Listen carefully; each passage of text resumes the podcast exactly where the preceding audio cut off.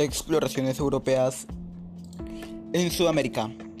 Después de la llegada de Colón a América en 1492, muchos europeos aventureros se trasladaron al Nuevo Mundo, Sudamérica.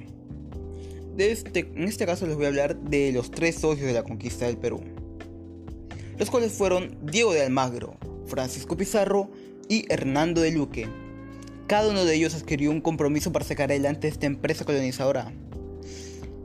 El sacerdote Hernán de Luque tenía su carga en la financiación y aprovisionamiento de la expedición.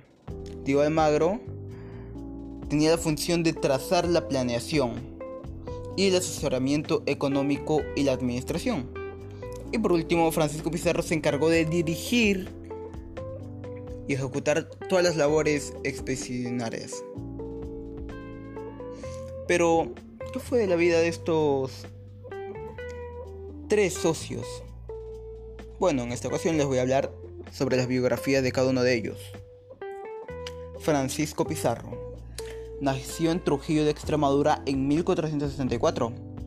Llegó a América en 1502. En 1510 participó en la fundación de Santa María de la Antigua. Y en 1513 fue al descubrimiento del Océano Pacífico, o en ese tiempo conocido como Mar del Sur. Lideró la conquista del Perú siendo favorecido con títulos y sueldos de la capitulación de Toledo en 1529.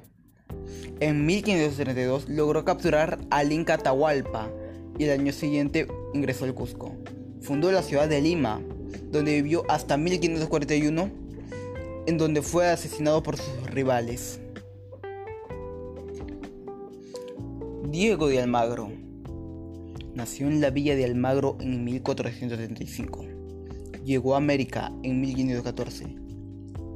Era un buen amigo de Francisco Pizarro, hasta que las disputas por los títulos y las riquezas peruanas los enfrentaron. En 1537 fue derrotado en la batalla de las Salinas y el año siguiente fue estrangulado en el Cusco por orden del hermano Pizarro.